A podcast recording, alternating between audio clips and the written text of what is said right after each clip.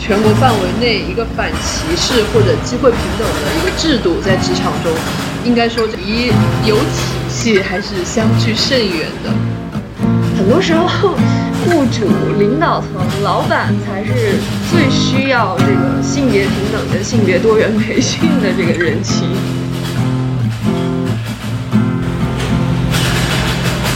Hello，大家好，这里是中国劳工通讯的广播节目《国际摸鱼联盟》（Work in Progress），我是小王，我是老李。啊，上一期节目呢，我们谈了这个性别议题。在三胎政策下，我们可以看到，其实女性的职业发展、她的就业机会、空间都在不断的遭到压缩。那么这一期呢，我们也接着来谈性别问题，我们就借着这个赶在交月的尾巴的尾巴上，谈一谈关于这个性少数群体遭遇的职场歧视的问题。那我们其实可以从今年五月份，也就是上个月。呃，北同文化，也就是之前的北京同志中心，他们发布了一个新的调查报告来说起。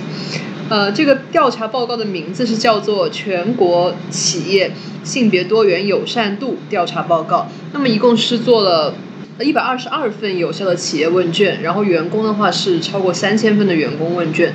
那么我们也可以看到。其中一个我觉得最明显的一个结论就是，应该来说，全国范围内一个反歧视或者机会平等的一个制度在职场中，呃，应该说这个建设是，呃，离有体系还是相距甚远的。对这个报告就是呃调查出来发现，只有百分之十三点九的企业规章制度是。明文规定了反歧视或者机会平等的内容的，那么在这个有明确规定的企业里面呢，呃，可以看到，呃，多数是比如说禁止或者反对基于性别的歧视或者区别对待，或者是基于呃性倾向、性别认同、性别表达的其实，是是反对这个。那呃，这个可以说是一个原则吧，但是。呃，非常重要的就是还要有呃配套的措施。那可以看到的话，这些有明确规定的企业呢，他们可能是有一些，比如说投诉机制呀，或者是处罚机制，呃，也包括反报复机制，而且还要有具体的落实跟执行的部门。而且我们也可以看到，有一些是呃这个政策很具体的话，甚至还会具体到呃。真的跟工作相关的请假制度呀，或者商业保险这样一些其实关乎员工福利的，我看到他们其中在问卷的一些访问中也表示，真的就有员工受访者，他们觉得如果我可以为我的比如同性伴侣，呃，他生病了，我可以有一个请假的机会，那么其实，在这样的一个比较友善的工作环境里，我是会跟同事的关系更好，然后我也更更加勇于去表达我的一个身份的。对，这个其实。呃，从员工的反应来看的话，其实如果说公司可以是一个更加性别多元、性别平等的环境的话，那可能呃是有很多积极的影响的。比如说像刚刚说的，可能同事之间的关系会更加的融洽，跟同事的交往会更多，呃，还有就是工作会更投入等等这些。但是，就是谈到刚才说的，其实基本上在全国范围来看。就是这个反歧视的制度基本上还没有建立起来。那其实也调查了，就是为什么企业不愿意去做，或者还没有开展相关的工作。那我们看到这个呃最多的原因就是包括以下几点，比如说呃担心这个议题是敏感的，或者是有风险的，或者担心引起社会大众的反感。那还有。怎么说也不能说这个结果让人惊讶吧，就是，呃，很多企业认为，比如说建立这样的性别多元的制度，反而会造成企业的负面形象，或者是企业认为这样做根本就没有任何益处。其实这也反映了，很多时候，这个雇主、领导层、老板才是最需要这个性别平等跟性别多元培训的这个人群。我们也看到，还是说我来补充一个正面例子，也是其中，呃，在这份调查报告里面有一家外企，是一家规模大于一千人的外企，可以说是就也是大型的了。它里面就在呃对管理层的评价、对管理层的考核中是有纳入呃纳入一个指标，就是这个管理层他是不是具有多元化的意识。那也就是变相，我们反向来说，你要成为管理层或者你的这个职业上升在这家公司，是你对呃。这种性别多元文化的包容，或者对呃多元性别的同事的一个认可是必须的。那么这样的话，呃，整家公司的员工对友善的友善的氛围评价是相当高的。对，所以我们其实可以看到，就是一方面来讲是要提升大家的这个性别意识，这个平等多元的意识，呃，尤其是这个管理层的这个意识是是相当的重要的。然后另一方面，其实。刚才说的这个正面案例也反映出来了，这个制度的建设是非常重要的。就是比如说，在这个晋升的考核中间设置了这样的一个指标的时候，那这样的一个制度建设对于呃创造一个更平等的职场环境是非常有帮助的。那也从另一个方面来讲，就是假如说老板他没有这样的意识，那其实。从另一个角度讲，他可能就会面临一些法律上的风险了。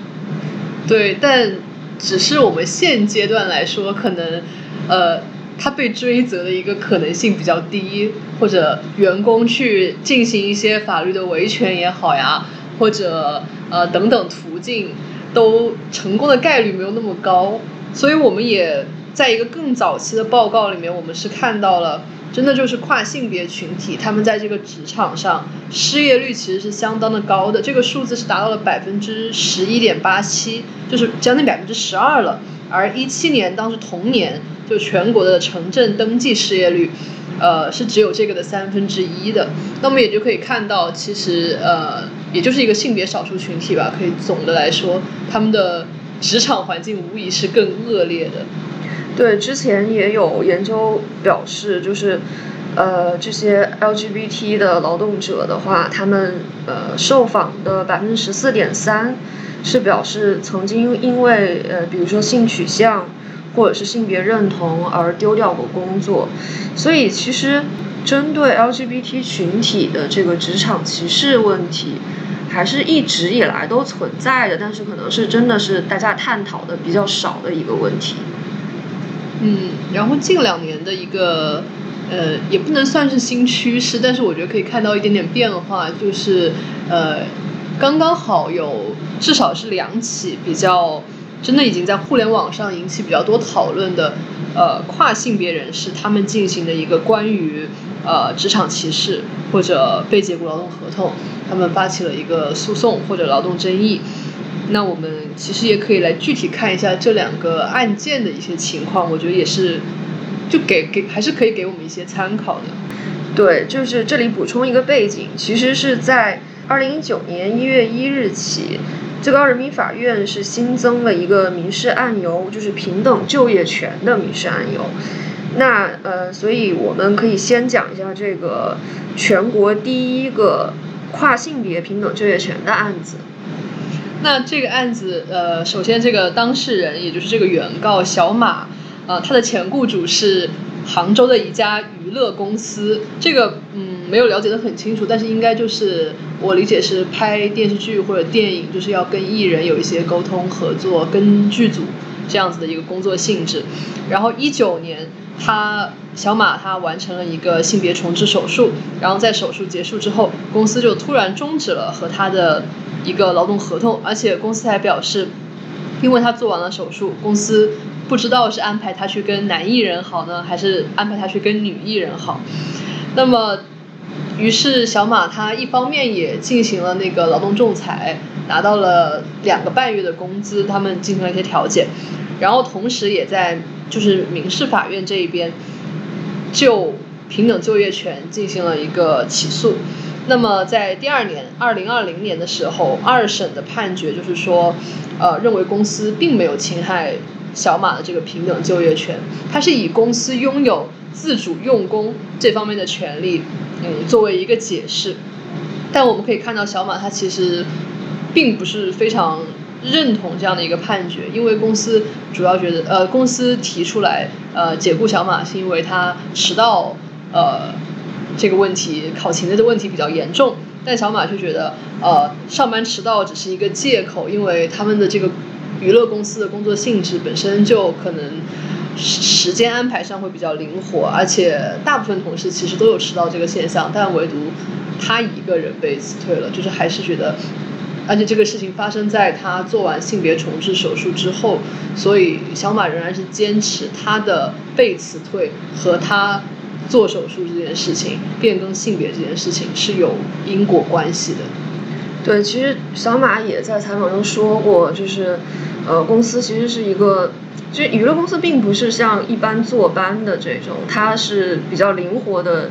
这个工作时间，那其实大家就是普遍是有这种迟到早退或者比较灵活处理的情况。那么以前老板也没有表示一些异议，但是在他做完这个手术以后，就以这个为借口把他辞退了。其实这个。这个借口还蛮普遍的，包括我们看到一些，比如说孕妇被辞退的案例里面，也有这种，就是在公司知道员工怀孕以后，然后就把这个女员工辞退了，然后这个借口也是说，啊，因为她一一就是怀孕之后总是迟到这种。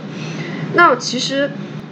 就是本身来讲，就是包括公司所谓的这个。在他完成性别重置手术以后，不知道是让他跟男艺人好，还是跟女艺人也好，这个这个这个说法本身，我觉得也也很可笑。因为，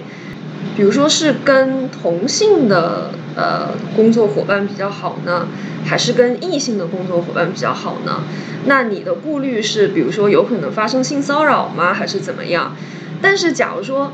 比如说安排我去工作，假如说我是一个同性恋呢，那你是应该安排我去跟一个同性一起工作，还是跟一个异性一起工作呢？那假如说我的客户是一个同性恋的，所以这个其实从根本上来讲，就是这个说法就就站不住脚。那他可能如果就是比如说这个顾虑是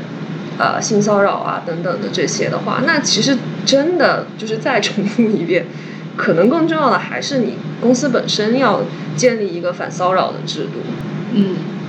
那就是这个案件里面的小马，他是以呃平等就业权这个案由来进行的诉讼嘛？但是我们也可以看到另外一起同样是一个跨性别劳动者，他就是完全是一个劳动争议，也进行了一个呃这个法律程序。这个案件是也是在去年审结的。那我们也可以来说一下这个案件中高某某他的一个经历是怎么样。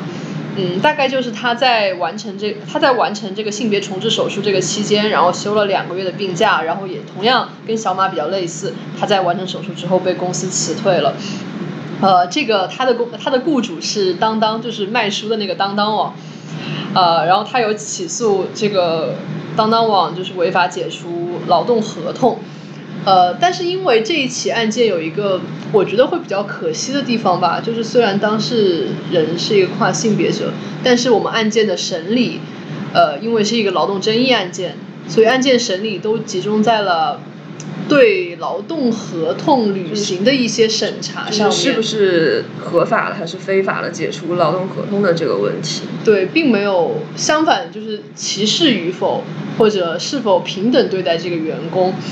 判决书上，我觉得其实并不是一个核心的争议焦点。虽然在网上，在网络上也有一段比较疯传的话，就是因为那个法官他在判决书的最后给了一点这种像附带意见一样的，就说因为社会不断在变化，需要我们不断的去理解、去认知，好像呼吁大家对职场中这种出现性别少数的情况进行包容。包括也肯定这位高某某，他是有权使用办公室的女厕所，其他同事应该接受他的新的性别。法律上就是公安呃程序那边也认可了他的性别的一个更改，具有法律效力。呃，但只能说，因为这件案子是一个劳动争议，并不是，并没有太多涉及到歧视的一个问题。对，但是从这个判决的结果来看的话。最终还是认定公司当当网是违法解除劳动合同，然后应该是继续去履行与这个高某的劳动合同。这个这个胜诉其实就已经来的非常的不容易了，应该来说。所以我们也可以看到，就是就现在而言的话，这这些遭遇到职场歧视的，其实是有两条路可以走，就是一方面可以按照原来的这个老的路径，就是从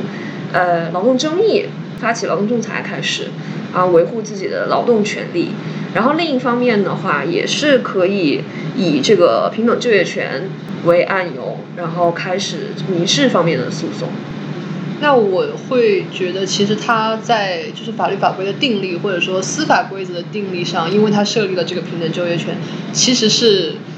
就制度上在鼓励你以这个为呃为理由去进行维权也好，捍卫自己的人格权不被侵害，我觉得是有一定的鼓励作用的。虽然目前为止可能呃从这些案件审级的。结果来看，可能暂时没有看到它有什么很很正面的这样一些结果。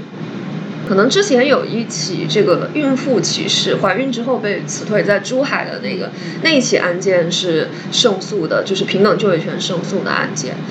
那我觉得还有一方面就是，比如说，呃，以前的一些就业性别歧视。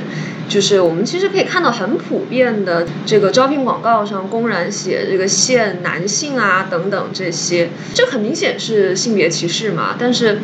呃，因为你还处在这个招聘中，还不是正式的员工，就是等于说没有正式进入劳动关系嘛，所以这个以前如果要是劳动争议的话，还是挺挺难的，因为还没有建立正式的劳动关系。那现在就是也多一个可能性，可以就是。以这个平等就业权去打这个官司，对，所以这个平等就业权案由的增加，会把呃，就好像法律保障一个劳动者的那个时间线给拉长，其实拉到你一个正式劳动关系建立之前，可能也可以受到一定程度的保护。对，而且我们可以看到，其实企业的这种歧视的行为，很多时候是对当事人是造成了很大的伤害的，甚至。有的时候，这个呃，企业可能是有一些存在一些侮辱性的行为的这种。那比如说以前我们看到一些就业性别歧视的案子的话，当事人呃很多都是要求，比如说公司应该呃赔礼道歉，然后应该这个赔偿呃精神损害抚慰金。那过去的话，这个我们看到的这些案子。